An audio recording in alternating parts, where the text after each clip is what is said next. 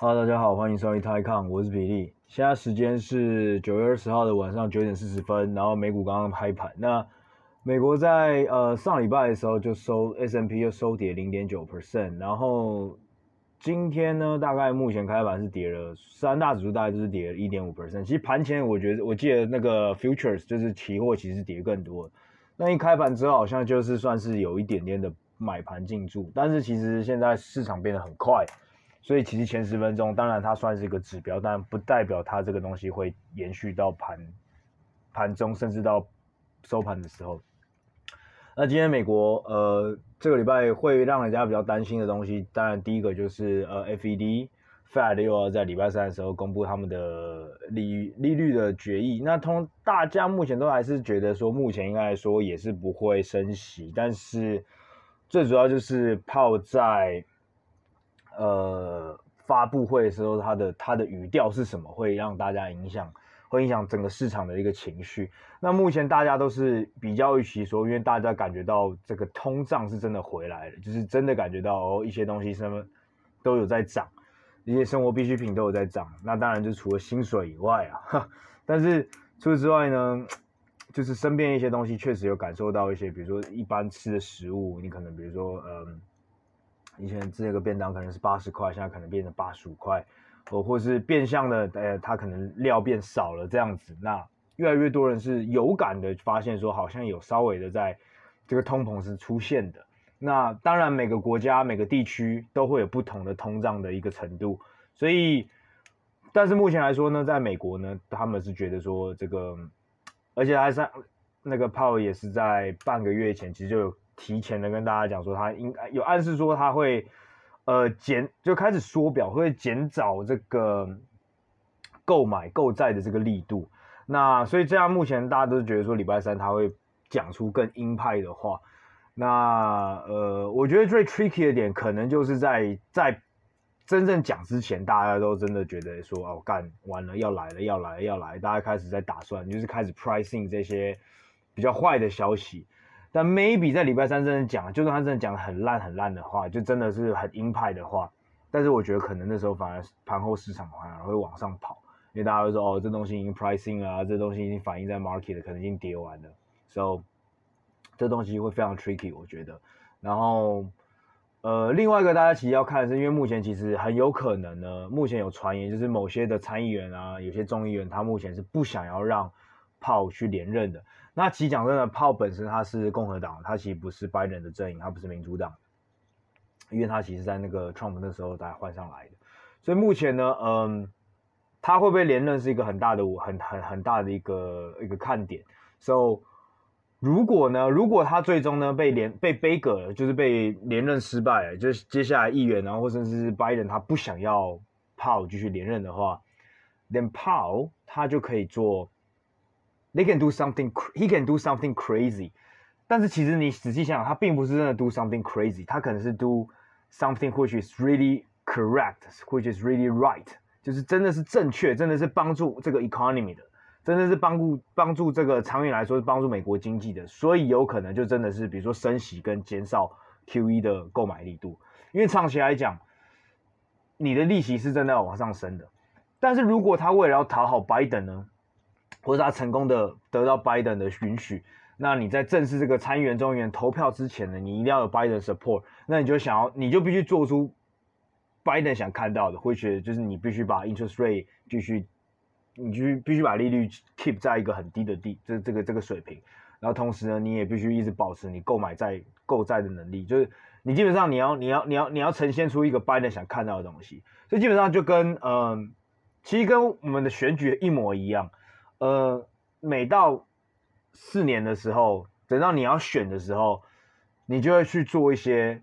选民想要看的东西，但不代表是正确的东西。但你会发现，比如说，当你是第二任期的时候，你你因为你知道说，而且而且你可能民心开始往下走，你知道你的政党下一任一定选不上，然后同时呢，同时呢，你你一定你一定是会。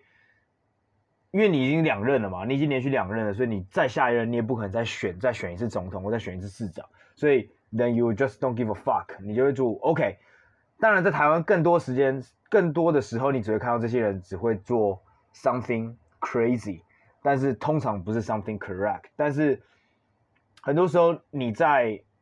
做一件正确的事情的时候，但是可能就是我们所谓的良药苦口嘛。你在做一件正确的事情的时候，但很有可能是一个短期内大家要去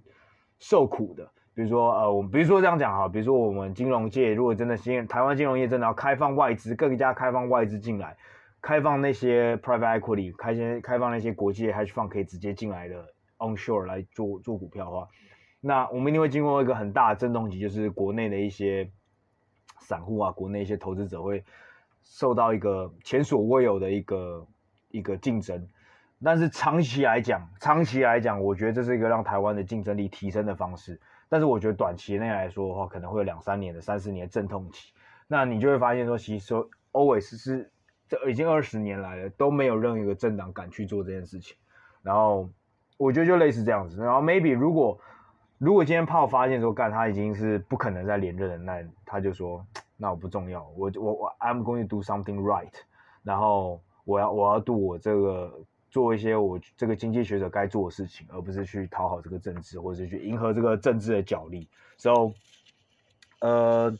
所以大概是这样子。那嗯，所以我觉得中呃短期来说，中期来说，那基本上就是一个 Fed，然后跟炮的一个走向，我觉得算是一个比较大的，会影响到美国的一个一个的市场。那你们也看到说，另外一个比较大，我觉得可能会影响，就是呃，耶伦他目前也有在呼吁，就是。民主党跟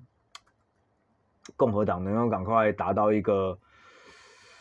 呃，达到达到一个共识，就是他们因为他们的那个债务上限呢，即将要在十月的时候基本上就要到期了。那呃，如果如果那个时候那个时候这个债务上限没有往上调高的话，因为他们每一年都会有一些呃强制性的支出，比如说就是比如说在年底的时候要支出，比如说军人的退休金啊。呃，就要要退休基金啊，然后等等一些社保支出啊，等等的这些是等到年底的时候，就是要进入一个，就是这些钱要拿要打出来了。那那时候他说，目前呢，现在的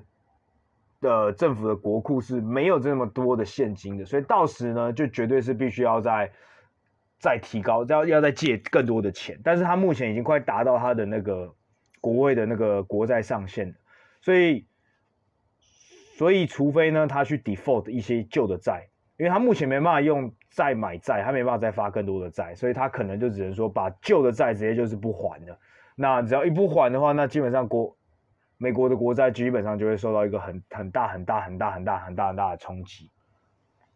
那这让不用想就知道，因为美国的国债，如果美国今天不还不还债的话，我是无法想象这个东西会对国整个美国市场，甚至应该说是整个全球市场会有多大的冲击。因为你要想，全世界有多少的国家，有多少的 insurance company，有多少的退休基金，有多少的机构是持有美国国债，或是甚至是美国国债被他们当做是一个避险避险的东西。所以，嗯，这个东西我觉得是一个也蛮立即性的。所以我觉得这两件事情是，嗯。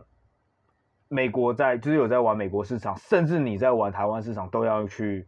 看的东西。好，那我觉得另外一个东西，呃，那那拉回亚洲来看的话，我觉得，呃，这两天，明天跟后，呃，今天跟明天，台湾跟中国都休息。那香港是今天、明天开市，然后礼拜三休息，因为它香港 always 放的假都是中秋的后一天。那其实中国以前通常呢，它是中秋节会跟十一了。十一国庆就他们的国庆会一起放，但是因为今年就是因为中秋节来的比较早，所以国庆还有还到下礼拜五啊，十一是下礼拜五嘛，所以还有很长的一段时间，所以他们今年就没办法做一个呃连续放假的动作。那干怎么有点像当兵，怎么连续放假的动作？呃，anyways，然后然后韩国呢，其实韩国也过中秋节也是蛮重视的，也是蛮大一个节，所以他们放的期比台湾跟中国都还久，他们放一到三。所以从礼拜六放到礼拜三，礼拜四再开盘，所以这几天呢就不会有韩国，然后日本是这今天休息一天，但礼拜四又休另外一天。不过他们好像不是因为中秋节关系，他们是用另外一个假期。Anyway，所以今天这其实主要还是亚洲是大部分是休市的。那呃，但是我等跟我等等要讲的这个 topic，就是因为今天早今天的恒生指数跌了三点五 percent，其实最高最高是跌到。呃，四 percent 就是恒生一天蒸发了四 percent，而且今天跌的东西跟往往过往半年跌的东西一点关系都没有，不是那些 platform，不是那些腾讯，不是那些阿里巴巴，不是那些科技股，不甚至也不是医疗股，而是一个从来没有想过的东西，是香港地产商。那这个东西我等下是我们的主题。那总而言之呢，在过去这一两天呢，甚至从上礼拜五开始，就是上礼拜恒大的风波开始呢。其实亚洲跟到美国，以至于美国到甚至到今天欧洲，其实欧洲现在也跌了快三 percent，都是一个在 risk off 的状态。但由于中国、台湾跟韩国三个市场是休市的嘛，所以可以预期的是一开市回来之后就会补跌。那这边是想跟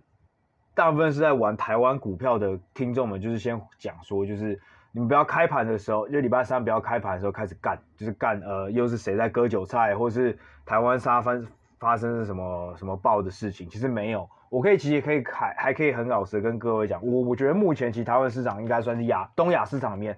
相对算是比较稳健的，当然日本是例外。但是如果你真的要跟另外三四个市场，就是中国、香港还有韩国来比的话，因为台湾其实我讲难听一点，之前因为没有科技巨头，所以没有在做反垄断这个。目前台湾没有没有东西给你反，没有没有科技巨头让你反垄断，没东西让你反。所以，呃，因为最近韩国也在，就像我们上礼拜那一集讲的，韩国最近也搭上了反垄断浪，呃，反科技巨头的反垄断浪潮。所以，Naver 他们最大的两个科技巨头，Naver 跟 Kakao 也被外资卖得很严重。那其实过去这一两年，Naver 和 Kakao 大概 Naver 大概涨了一百 percent 或两百 percent，那 Kakao 可能涨了四五百 percent。所以其实他们对他们来说，其实都已经获利超多。所以他们最近就是可能是 take profit，就是获利了结部分。所以你可以看到，呃，外资是目前是在把韩国当提款机。那当然，台湾也相对也算是一个小提款机，但是跟韩国比起来的话，假设因为我们其实讲真的，台湾跟韩国目前的股市的市值是差不多大的，但是相对来说呢，而且经济体它的成成构成也是比较相近，还是以代工为主。那相对来讲，目前呢，台湾算是一个比韩国还要安全的，而是外资提款提的比较少的一个市场。所以不要开盘的时候，我觉得先不要抱怨，因为我们应该是东亚市场里面除了日本以外受害最少最少的，目前绝对是一个比较相对安全的。那嗯，好，你不能说相对安全的。那还有，那如果我觉得最主要，其实基本上就是如果呃美国 collapse，就是美国市场真的发生 collapse，就是它真的开始升息，然后它的国债真的出现一些危机。很多，那你就会发现，在整个市场，整个全球市场都会变得非常非常的脆弱。那 emerging market 发展中国家，呃，开发中国家，开发中市场，新兴市场这股票绝对是第一个先被抛售的。那到时候美，到时候台湾绝对也不没办法独善其身，我只能这么说。尤其在台湾今年，呃，已经市场已经涨了蛮蛮蛮蛮蛮多的了，那外资绝对是。Take profit 绝对是当提款机在领的，那只是就先跟各位讲一下，可以先去预想一些 scenario，先去预想一些可能会发生的事情，但是不要开盘的时候就是干干叫，然后毫无章法的、毫无步骤的就开始把自己手上所有的股票都卖掉。我觉得应该是要做好准备，然后去仔细的评估说应该要去怎么调整，要怎么去调仓。那呃，毕竟现在是一个全球化的世界，你的市场绝对是跟别人息息相关。那外资啊，foreign capital，然后这些的 capital flow，我觉得都会影响到这个整个一个市场的一个表现。好，那这是我觉得先跟提醒台湾的部分了。那 OK，那最终呢，让我们回到我今天想要讲的主题呢。呃，在带主题之前，先讲到呃，上礼拜就是恒大，恒大，恒大在礼拜四的时候把它的 onshore。就是在所有的人民币债券全部都停止交易一天的原因，是因为他那天被中国自己的那个 credit rating 就有点像是那个穆迪啊，然后标普这样的公司，只是不中国本土的一家呃 credit rating，就是一个信评公司呢降级了。然后因为降级的关系呢，他当天呢就 OK 干，今天当天礼拜四，我记得礼拜四就把他自己的债券全部都就是 A 股债券，呃，就是人民币债券全部都。全部都暂停交易一天，然后就它股票整个就大喷射。当然，它的股票其实从二三月的时候就整个大喷射了。那，嗯，大喷射的原因当然就是因为它的债、它的、它、它的财务出现了危机嘛，就是它有可能没办法，今年没，因为中国今年开始主动的，从去年年末开始就开始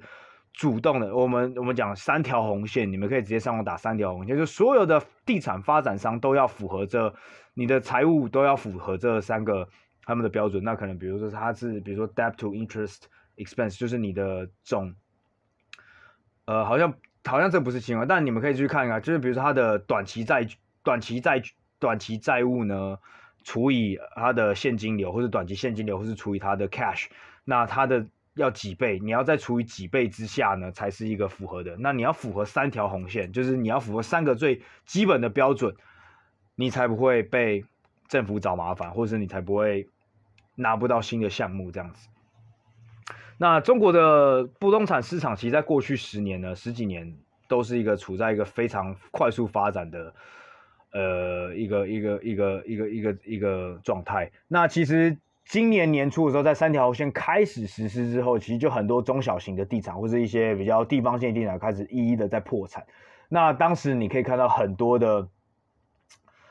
很多的真的是无良，这些开发商他妈真的是无良。呃，我等下会去分享一篇，你们可以打就是多呃，在新浪的一篇文章，就是冰，这是在今年二月的就已经发出来的文章。就冰城多位市民在广西买房被坑，八年没进户，开发商破产。所以以前呢，其实他们在，其实你知道，在中国，其实你要去销售，你要你要你要，或者其实应该在全世界很多地方，你如果你要预售，因为你们也知道，去买房子，它会有一些个预售屋嘛。那预售屋的时候，你就去看预售屋的时候，它你就可以开始签一些东西，那可能就可以买，可能就付头期款。那在中国有个所谓预售证的东西，那。就是你要先拿预售证，你才能开始销售这个房子。但是很多地产商在过去呢，这十年年内，很多时候他们在销售房子的时候是还没拿预售证就已经开始销售了。那很多人其实基本上大家都因为有这个需求，因为其实大家都很经济也年啊，你你也知道，就过去十年经济都很好，一直在起来，那大家买房的需求也变高了。那如果你不买，如果你你你三个月前你不买，你会发现干过三个月之后这个房子。明明是还在同一套，都还是没，还都还没有开始新建哦。那其实就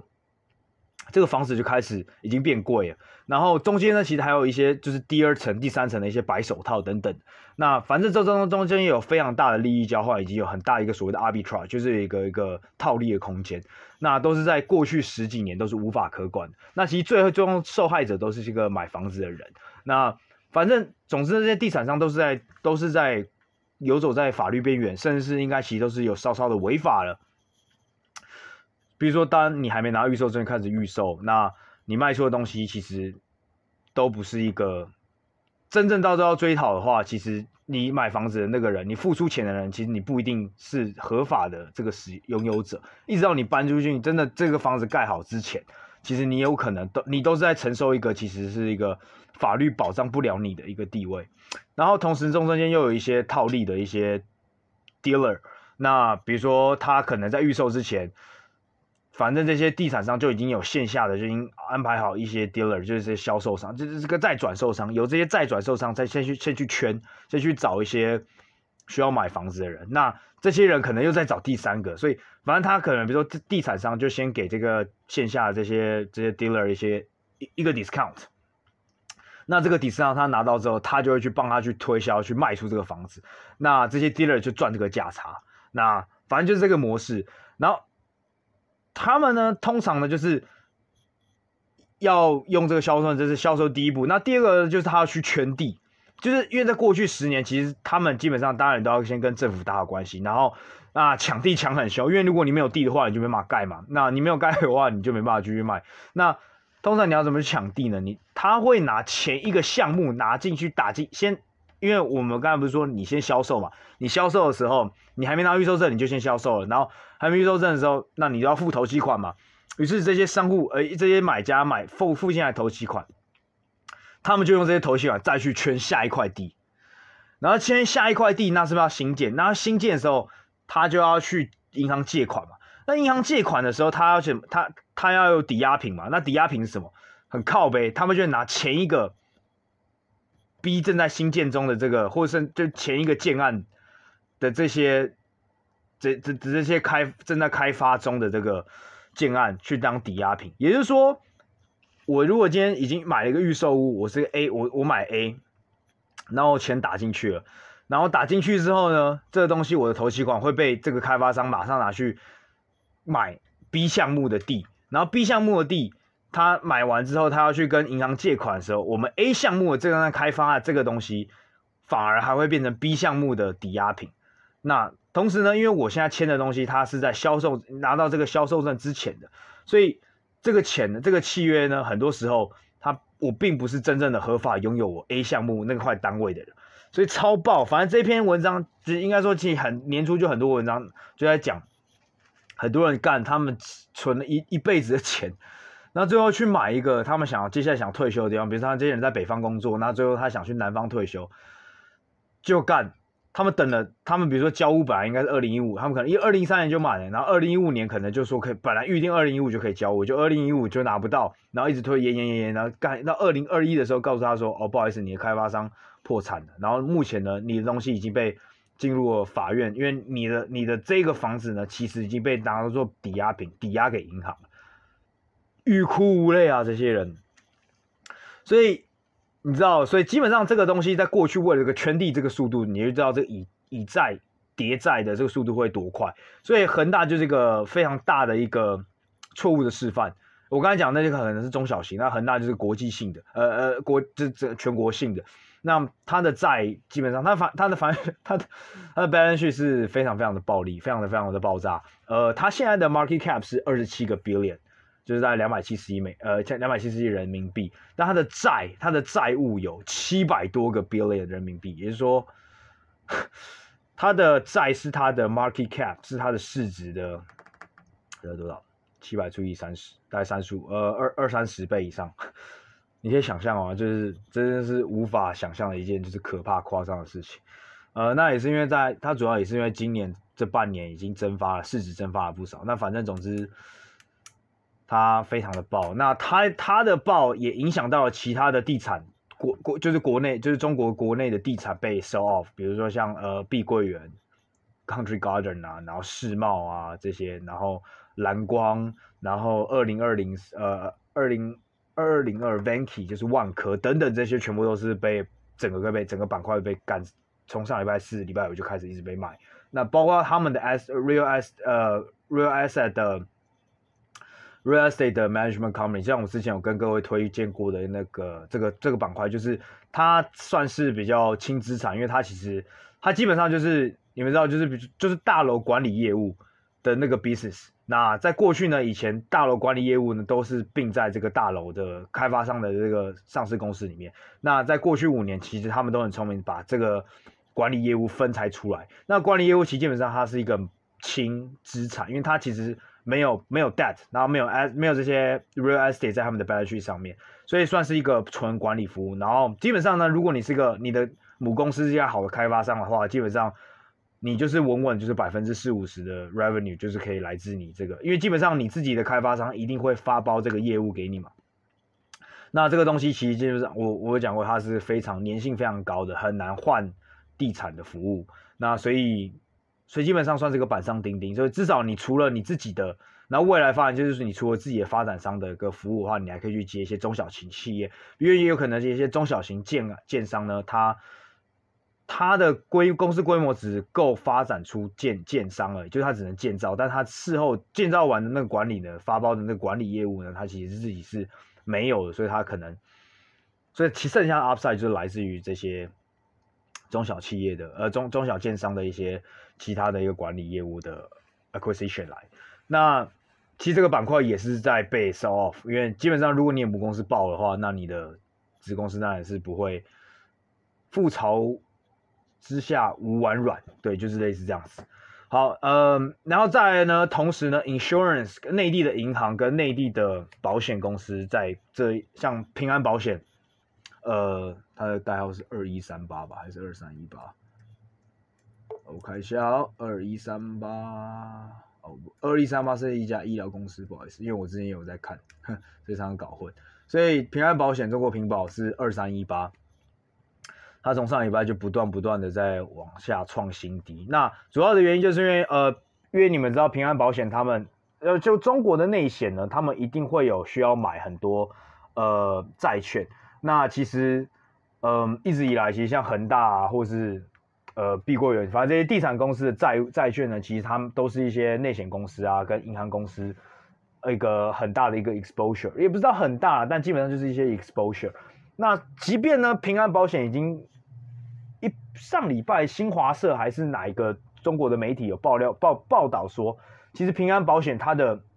不论是股权还是债，不论是股票呢还是债券呢，它都是零，它它它都是零持有，它并没有持有任何恒大的债券和股票。不过它还是不断的被干被干，不断的跌。所以它到底是真的被错杀呢，还是其实它真的持有呢？这个真的是我不知道。反正反正反正，anyway，中国的保险公司在这一两。在这半年内跌到非常非常的便宜的位置，但是讲真的，在中国很多东西都越来越看越便宜，但是你永远不知道它可以便宜到什么程度嘛，对吧？那 OK，这是保险公司。那除此之外，其实在周末的时候，呃，民生银行跟农民就有人在讲说，其实很多中国内部的银行内，中国就中国内银行，其实有些银行呢，如果已经它是有很大的一个。债券部位的话，其实都已经开始在做，呃，已经准备要准，已经在做 provision 这个动作，就基本上都已经开始在做准备，已经开始在在划拨现金进去，拨备现金进去。那比如像民生银行跟农民银行都是在，不过这是 rumor，就是这都是谣言。不过最近好像中国的话，谣言好像都蛮准的啦。对，好啦，干。这这，所以其实中国内内地的这个建商就不用讲了，内银、内内就国内银行，然后国内保险这三个是这一两个礼拜内比较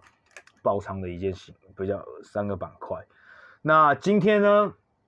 真的是完全想不到，真是吓到我了。我今天早上看到有两个靠背，恒生在跌三小，怎么跌成这样子？跌超过三趴，甚至跌到四趴。然后我以为又是阿里巴巴，我以为又是哪个科技巨头被干。就仔细看看阿里巴巴、Tencent、美团，好像就跌了两趴、三趴，好像并不是真的一个很大的一个新闻。然后就发现哦，原来是你周末的时候有 rumor，就是说中央呢有去找香港本地的地产商，就是过去因为香港过去的四五十年，基本上经济推动都是有这些。地产大佬，你知道李嘉李嘉诚啦、李兆基啦、郑裕彤啦，然后那个郭德胜哦，还是什么，反正就是什么这些这些新鸿基啦，然后新世界啦，然后长就是 CKS 长实，然后长江这些人，然后恒地恒基恒基地产，那基本上香港的十大富豪人，哎，一直到四五年前，因为有那个蔡崇信的出现。一直以来的前十大富豪全部都是地产商嘛？那你们知道，其实香港的财富基本上也就是完完全全累积在这个地产商。那他们同时又很会炒股票，也不是说他们很会炒，他们就是很会搞股票这样子。所以其实，在过去二三十年，当然这个香港的这个地地地这个房价的问题，这个财贫富差距的问题是越来越大。所以呢，我们伟大的主席呢，终于做了一件我猜香港人普遍来说会稍微比较支持了吧，因为他们就是要动地产商了。那没有说真正要怎么动了，然后也目前也可能只是他们说我有请这四家去喝茶，但是目前内地的报道是说他们没有请他们喝茶啦，但是他们说，当然香港的一个。房子的，就是房价供需不均的这个问题呢，房价居高不下的问题，他们一直以来都有，都有非常的关切，然后呢，也非常希望呢，我们香港本地的这个地产开发商呢，能够，你知道吗？就是共同致富嘛，共同富裕嘛，是现在的一个中国现在要追求的一个目标。所以，Well，这四大地产呢？我已经包括所有其他本地的地产人，干今天是跌十趴，所以呃，虽然恒指在过去一两年已经重组了，就是在把腾讯啊纳纳入阿里巴巴，纳入了美团这些新的科技头科技，但是地产跟银行还是占恒生指数非常非常重的一个成分，所以这些人跌十趴，你当然就是 恒生指数当然就只要跟着就噗。那再加上恒生指数一 pro 下去呢，那当然也大同时拖累所有其他的板块了。对的，那反正呃，中国有内地在过去在周末的时候有一个有篇蛮有趣的文章，我觉得是还蛮值得看的，你们可以直接打，叫做标题叫做“香港不能再是李嘉的城”。So 我觉得取得还蛮好的这个标题。那因为你知道李嘉诚、李嘉诚嘛，那其实讲真的也还蛮像的啦。过去十年、二十年来说，你就算不说李嘉诚，那你再加上李兆基啊这些阿里、里里扣扣姓李的加一加，其实真的是香港有像李家的这个天下的感觉。反正就是都在这些地产建设建设商的天下。那其实他们真的在。在这两三年以来，中央更加的进入这个香港的一个的政的的这个的政府的统治之之前呢，其实这些地产商你们也知道，其实基本上是政商关系是非常非常好的。So so，嗯，对，所以这一波再这样一动，我觉得 maybe 长期来说，对对香港的一些。贫富平均啊，或者是对香港年轻人有机会住到房子是一件好事啦。但是具体来说，到底要希望他们怎么做呢？我觉得目前还不知道。因为当然当下来说的话，很多人，尤其很多老一辈的香港人，或者是比如三四十岁香港人都想说啊，我要 fuck，可能就是做做样子，然后惩罚一下，缴一点钱就没事了。但是这四大或者这几家大的这些集团，一定还是可以去掌控香港。因为其实讲真的，我现在政府一直想要 fix 这个 problem，已经想了三四十年了。从英国开始，从英治英国英国最后的在还还在还在殖民的时期，我觉得到转移回来，我觉得这一十年二十年，中国 always 或者香港政府 always 想 fix 这个 problem，但是永远都没有办法处理好。所以，嗯，所以很多老一辈的，就我也不知道老一辈，其实没有到真的老一辈，可能基本上基本上是可能是三四十岁以上的人，四五十岁的人都会觉得说，well。这次很有可能就只是另外一次的，嗯，打一打，烧一烧，那这些人都还是可以活得好好的。但是讲真的，这半年来，内地政府的这个行动效率，我是我相信大家是有目共睹。So，，到底要怎么去弄香港的这些地产商呢？我觉得我不知道。那反正。反正就是一件很很有趣的事情啊，那大家可以参考一下。那其实今天 JPM JP Morgan 在周末的时候，礼拜天的时候就有发一部报告，然后就是有稍微的呃去看一下。其实各位可以，各位要怎么去查，你们就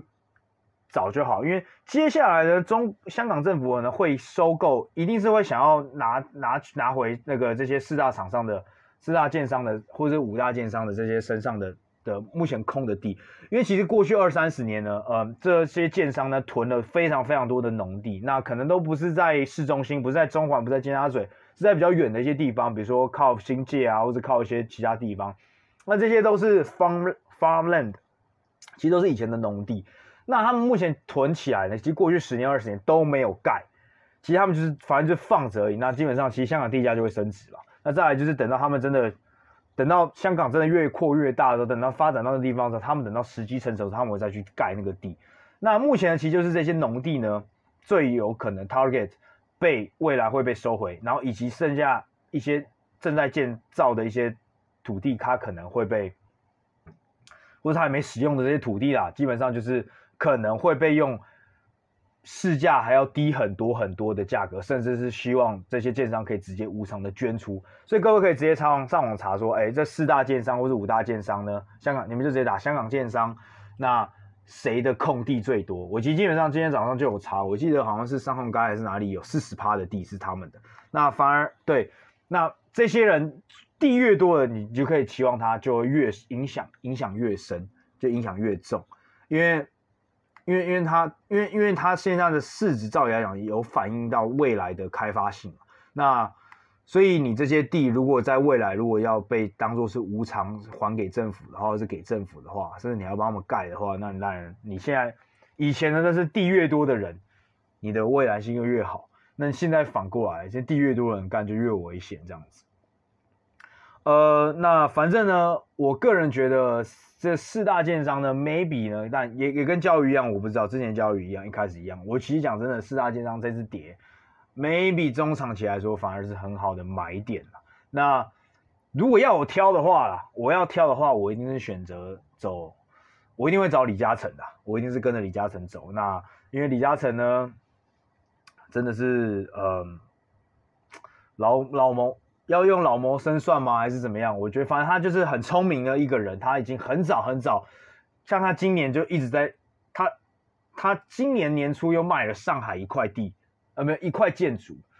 上海的这个蛮接近市中心一一个一个建一个一一个，那可能是我不知道是 office building 还是一个还是一个 shopping mall，卖了二十一亿人民币吧。反正他就其实一直以来他本来就是一个比较 underweight investment in 中国的人，然后同时呢，在过去他就一直在卖中国，呃，然后其实 even 在香港，他当然 OK，你可以说他有一些那个电力啊，但其实他真的。Residential building 是跟相另外三四家比起来是真的少很多。其实他的主业一直以来都不是住宅，然后甚至也不是 commercial buildings，他一直以来都是买的都是 utility，就是一个就是这些 play。所以我觉得他一直来这非常的非常的聪明。你可以，而且然后同时呢，他又很会买国外的东西。你看他买下半个英国的铁路。那你买，他同时今年又收购了澳洲的一个一个一个尤特利我忘记是买了什么，反正但是现在越来越多人开始会，越来越多国家开始会防，呃呃 CKS 防防防李嘉诚跟他的儿子，因为他们越来越觉得说中国有可能会介入这个他们的事业，所以目前看起来有这个趋势，所以其他国家的 concern 可能也是对的，那。Anyways，反正我我如果真的会走的话，我一定是找 CKS，我一定是找长江或者找长和他们，因为他们真的很聪明，然后他们还有很多的，其实他们的业务是非常 diversified，然后反而是非常少，比较最少 residential，然后你可以看到，其实长实它是最拥有最少最少香港的目前的还未开发的农农地，它好像不到十 percent，你就可以知道说香港它这是。李嘉诚他们是怎么去布局他的东西？他都是买一些公用事业，然后都是买一些有稳定 cash flow。这些稳定 cash flow，毕竟你想讲真的，你可以不穿衣服，你可以什么东西都不用。但请问一下，你每天需不需要用水？你需不需要用瓦斯？你需不需要用电？那铁路需铁路需不需要用？就算人不搭，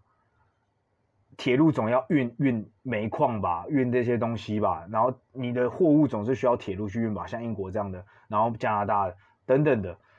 然后你总是需要用天然气吧，所以这个 utility 对他来说是真的是太稳定，而且是太聪明的 play，所以你可以把它想，吃它真的概念想，真的比较像是 Warren Buffett 的的 Berkshire Hathaway 这种很注重 cash flow 的一个的 play。那 so we don't know，我们就是继续看下去，但反正真的很屌，反正这个重拳也真的是。真的是当跌破大家眼镜，因为讲真的，那时候恒生恒指一直在跌的时候，大家想说那干总要买个东西避险吧？那人想说干这些香港的建商总是一个比较已经比较安全的，然后又有又有又有 dividend，然后又有股息，那香港抽股息你又不用，你你也不用缴税，所以本来是非常合理的啦，结果现在一突然间又变得不合理，所以下一步到底要玩谁呢？我觉得。还有那种中国是收这个市场是现在我觉得是越来越辛苦了，所以反正就这样吧。那绝对是礼拜三的时候，我觉得大家就准备好一下，中国台湾的市场一开，基本上都是会跌的啦。那说不定呢，说不定我整个就是被打脸，就是 OK 开盘跌了，但是可能盘中又超强买盘喷进来，最后可能还收涨，我不知道，可能一个很大的 V 等等都有可能，所以。Anyways，就这样吧。那哦对，祝大家各位中秋节快乐啦！那反正今天、明天是连假最后一天，我觉得市场这样子这么的烦人，我觉得倒不如就大家不要再看了，好好享受最后一天，就连假期，就是你你今天还可以喝醉的假期，然后就好好享受一下。好，今天就这样吧。然后没事了，大家好好去玩，拜拜。